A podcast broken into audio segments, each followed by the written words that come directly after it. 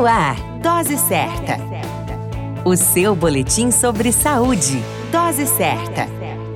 Olá, eu sou Júlio Cazé, médico de família e comunidade, e esse é o Dose Certa, seu boletim diário de notícias sobre saúde. E o tema de hoje é tosse em crianças. A tosse, por mais atormentadora que pareça, é um mecanismo de proteção das vias aéreas e evita o acúmulo de secreções nas mesmas. Conhecer as causas mais frequentes pode ajudar em casos de tosse.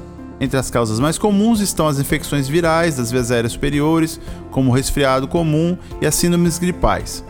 Alguns sintomas podem acompanhar tosse e podem significar um caso mais grave que precisa de avaliação, como febre alta, dificuldade para respirar, cansaço e abatimento intenso, o que pode significar que o pulmão pode estar comprometido.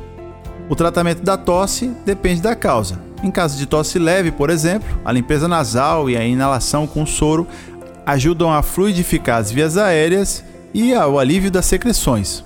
O velho xarope caseiro de mel em crianças após um ano de vida também pode ajudar a fluidificar a garganta, evitando assim a tosse. Porém, na presença de complicações, é necessário procurar ajuda médica.